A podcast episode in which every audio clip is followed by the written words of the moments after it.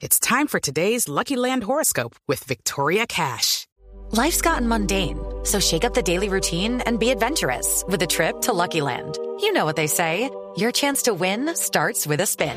So go to LuckyLandSlots.com to play over 100 social casino-style games for free for your chance to redeem some serious prizes. Get lucky today at LuckyLandSlots.com. Available to players in the U.S., excluding Washington and Michigan. No purchase necessary. VGW Group. Void where prohibited by law. 18 plus. Terms and conditions apply. Eso yo creo que hay que pensar. Uno cree que la plata simplemente cae del cielo trabajando, pero también hay que tener una planificación financiera y el 2020 sí que nos dejó ese mensaje. Por eso está con nosotros Sebastián Toro. Él es eh, trader de bolsa, pero además es profesor y fundador de la empresa de educación financiera Arena Alfa. Señor Toro, bienvenido a Mañanas Blue. Gracias por acompañarnos.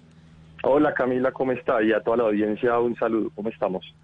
Pues eh, acá pensando en el 2021 y en cómo vamos a planear nuestras finanzas. Y yo sí quisiera que usted como experto pues le dijera a la gente, oiga, ¿qué es lo primero que tiene que tener en su cabeza y tener listo como un plan para el próximo año? Pues tener una, eh, pues un tema financiero mucho más saludable en su casa.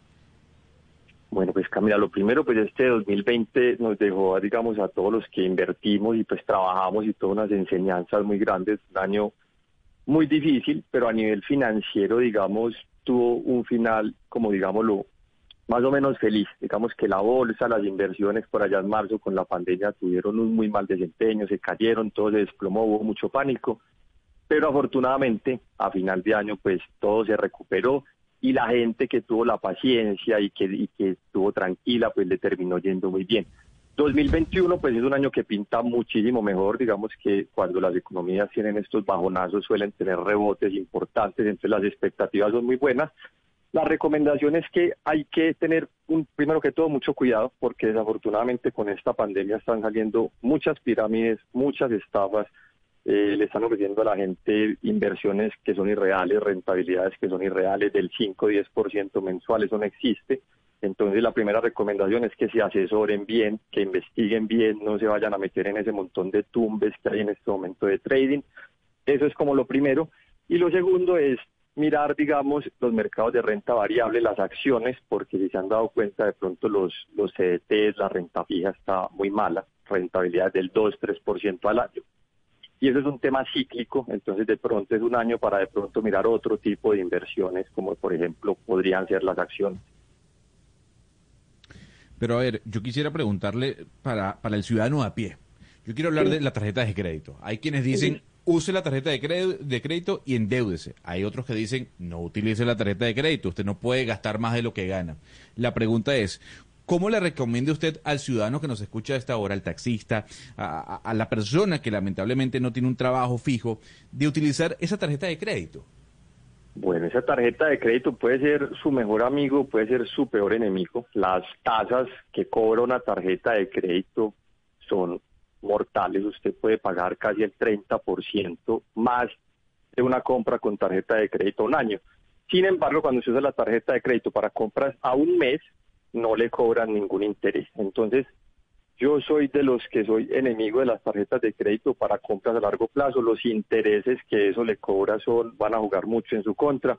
Si usted compra un millón de pesos en regalo ahorita en diciembre, el otro año no va a pagar un millón, va a pagar un millón doscientos y pico, un montón de plata. Entonces, mucho cuidado con esas tarjetas de crédito que uno empieza como a aplazar los pagos, pero realmente lo que están haciendo es cobrándole una vacuna, unos intereses bastante, bastante altos. Entonces, en ese sentido, pues cuidado con las tarjetas. Normalmente lo que se recomienda es usar la tarjeta a un mes, que a un mes no te cobran intereses, pues te están prestando la plata gratis a un mes para que, digamos, tengas como más facilidad de moverte. Señor Toro, venga, nosotros este año entrevistamos a varios expertos en el tema del Bitcoin y del oro y nos explicaron que en épocas de crisis ese tipo de activos financieros pues se suben mucho porque la gente intenta refugiarse y en teoría el próximo año va a ser el de la recuperación, pues en teoría. ¿Usted le recomendaría a alguien el próximo año invertir en oro, en Bitcoin? ¿Eso se va a desplomar? ¿Usted, usted cómo lo ve? Bueno, a mí el oro me parece que siempre es un refugio ante tiempos de incertidumbre, ante momentos de inflación. El año entrante podría ser uno de esos años donde veamos inflación. Digamos que todas estas medidas que se están tomando para salvar las economías, los cheques que le van a dar a la gente en Estados Unidos, todos los subsidios, eso todo eso es inflacionario. Y el oro ha sido un refugio contra esa inflación. Entonces el oro es una alternativa, digamos, que puede ser interesante, que hay que hacer un estudio del mejor momento para entrar. En cuanto al Bitcoin, pues ahí hay muchas teorías encontradas. Están los que dicen que es el futuro, que es una conservación de valor, un refugio. Yo no tengo esa teoría. Mi hipótesis con el Bitcoin es muy distinta. Creo que el Bitcoin hace parte de un montón de burbujas financieras que han surgido gracias a la cantidad de dinero que están inyectando los bancos centrales. Y ustedes han visto, todos los bancos del mundo están como locos imprimiendo dinero, la Fed, el banco en China, el banco de Japón, y esas y ese digamos esa inundación de dinero que están metiendo a la economía ha generado que se hayan inflado muchos activos, las acciones en máximos históricos, acciones como Tesla cotizando valoraciones ridículas y Bitcoin ha sido otro de esos activos que se ha inflado muchísimo. Para mí realmente no es un refugio, es un activo bastante especulativo, bastante peligroso, se puede ganar, se puede perder. Yo en lo personal no lo recomiendo, menos en los niveles actuales, digamos que no considero que es una inversión, sino que es más una especulación. Señor Toro, hay distintos niveles de esta conversación, hay hablar de activos, de inversiones, de grandes ahorros, pero aquí hay un dicho que me parece muy sabio que es cuida los peniques que las libras se cuidan solas. Hay un gran peligro en la plata de bolsillo, en la plata que uno mantiene a la mano. La gente que puede hacer para cuidarse de gastar en exceso esa plata que mantiene a la mano, es decir, de cuidar esos peniques. Bueno, digamos que en Colombia, en Colombia tenemos como una cultura muy, muy de crédito, de que normalmente la gente le gusta endeudarse, no le gusta ahorrar, queremos las cosas ya, entonces queremos consumir ya y como no tenemos la plata, entonces nos endeudamos, pagamos a un año todo y lo que hacemos es que esos, esos peniques nos empiezan a volver pesos, pero en deuda, entonces estamos perdiendo. Hombre, lo primero es, hay que vivir al límite de las posibilidades o por debajo, no tratar de estar viviendo por encima de las posibilidades. Uno, digamos que aumentar ingresos es más difícil, pero mantener los gastos controlados es un poco más fácil. Entonces, si yo me voy a comprar pues, cositas sencillas, voy a comprar mi ropa en diciembre, en diciembre la ropa se pone carísima, si la compras en enero, la ropa en enero, febrero tiende a tener un bajonazo, descuento. Entonces hay que tener como esa cultura de consumo inteligente, cuando compro, aprovechar las promociones. Si usted se compra un papel higiénico hoy con un 30% de descuento, eso es el equivalente a una rentabilidad sobre ese dinero del 30% del descuento. Entonces es como volverse un ahorrador, un consumidor inteligente y en vez de estar pensando a toda hora en crédito, crédito, endeudarme, más bien empecemos a pensar en, bueno, más bien voy a vivir un poquito por debajo de mis posibilidades, guardo un poquito, ahorro e invierto ese dinero. Es entonces es mi pregunta, ¿cuánto debería ahorrar uno inteligentemente eh, en eh, planeación financiera de los ingresos que usted tiene? ¿Cuánto debería ahorrar? Se habla mucho, digamos, en finanzas de que uno por lo menos debería ahorrar un 10%, digamos, de sus ingresos. Es como, como lo básico, pero yo creo que eso depende mucho de cada persona, de cómo sus metas, sus ingresos digamos que una persona que tiene un salario mínimo va a ser más difícil ahorrar un 10%, pero entonces un 5%. Lo importante es ir como haciendo ese ahorro consciente, tener unas metas y no solo ahorrar, porque es que a nosotros toda la vida nos han enseñado a ahorrar, a ahorrar, pero ahorrar solamente es básicamente tener un dinero guardado para utilizarlo después. Es decir, si yo ahorro 100 pesos hoy, a final de año tendré los mismos 100 pesos y esos 100 pesos van a valer menos porque la inflación se me va a comer una parte. Entonces, es no solo la cultura del ahorro, sino también la cultura de invertir. Hay un montón de alternativas muy buenas, si quieren hablamos pues un poquito de eso, para las personas que no tienen millones, porque afortunadamente han venido muchas aplicaciones nuevas en Colombia, que ya ustedes de 100 mil, desde 200 mil pesos pueden empezar a invertir en acciones, en fondos, en dólares entonces es una alternativa muy interesante. Más que ahorrar, yo los invitaría a invertir. Pero, pero invertir, eh, señor Toro, eh, en estas condiciones tan, tan extraordinarias que nos ha tocado vivir en este 2020 y seguramente en buena parte del próximo año. ¿Cómo, cómo, cómo hacer que, que rinda la platica en estas condiciones, ya sea invirtiendo o ahorrando?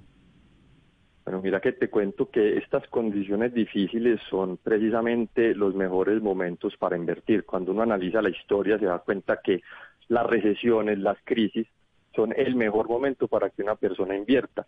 Acabamos de cerrar el año, digamos, bursátil. La bolsa de Colombia en diciembre, solamente en diciembre subió 14%, en noviembre subió 10%. Entonces mira que en medio de una crisis, la Bolsa de Colombia que bajó mucho en marzo se ha recuperado casi un 30% en apenas unos meses.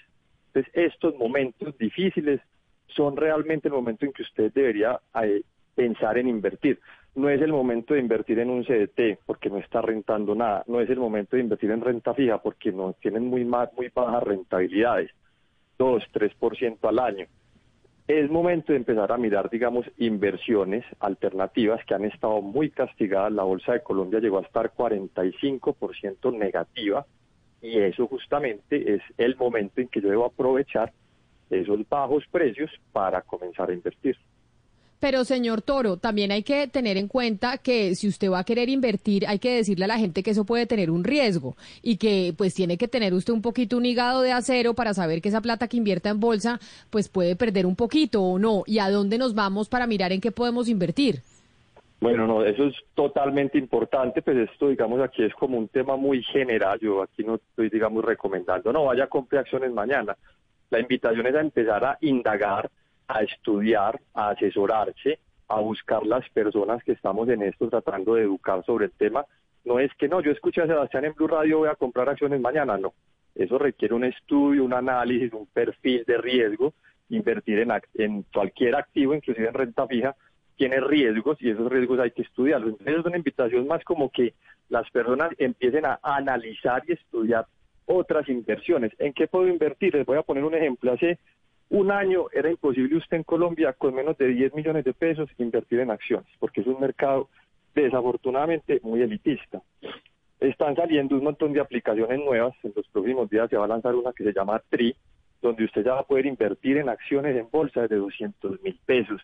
Hay, hay, otros, hay otros emprendimientos, TIVA, que usted puede invertir en, en renta fija, en fondos con montos muy bajitos. Entonces, ¿qué puedes ir haciendo? En vez de hacer un ahorro, una cuenta de ahorros mensualmente, ahorrar los 50 mil pesitos, los 20 mil pesitos, los vas recogiendo, vas estudiando un poquito este tema de inversiones y los vas invirtiendo en estas aplicaciones que te van a permitir hacer no un ahorro, sino una inversión a largo plazo. Eso sí, el riesgo es importante, hay que, que estudiar hay que, digamos, profundizar un poquito más.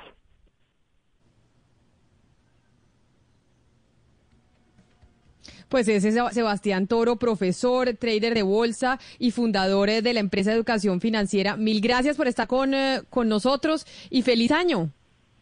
Camila, muchas gracias, feliz año. Los invito al que esté interesado en aprender sobre este tema. Estamos en todas las redes como Arena Alfa y pueden mucha, mucha educación financiera gratis. Y pues muchísimas gracias por la invitación.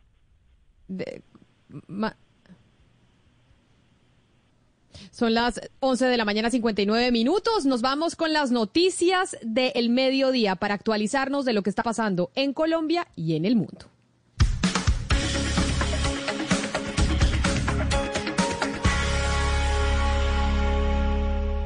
It's time for today's Lucky Land horoscope with Victoria Cash.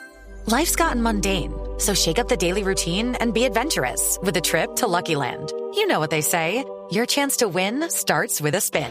So go to LuckyLandSlots.com to play over 100 social casino-style games for free for your chance to redeem some serious prizes. Get lucky today at LuckyLandSlots.com.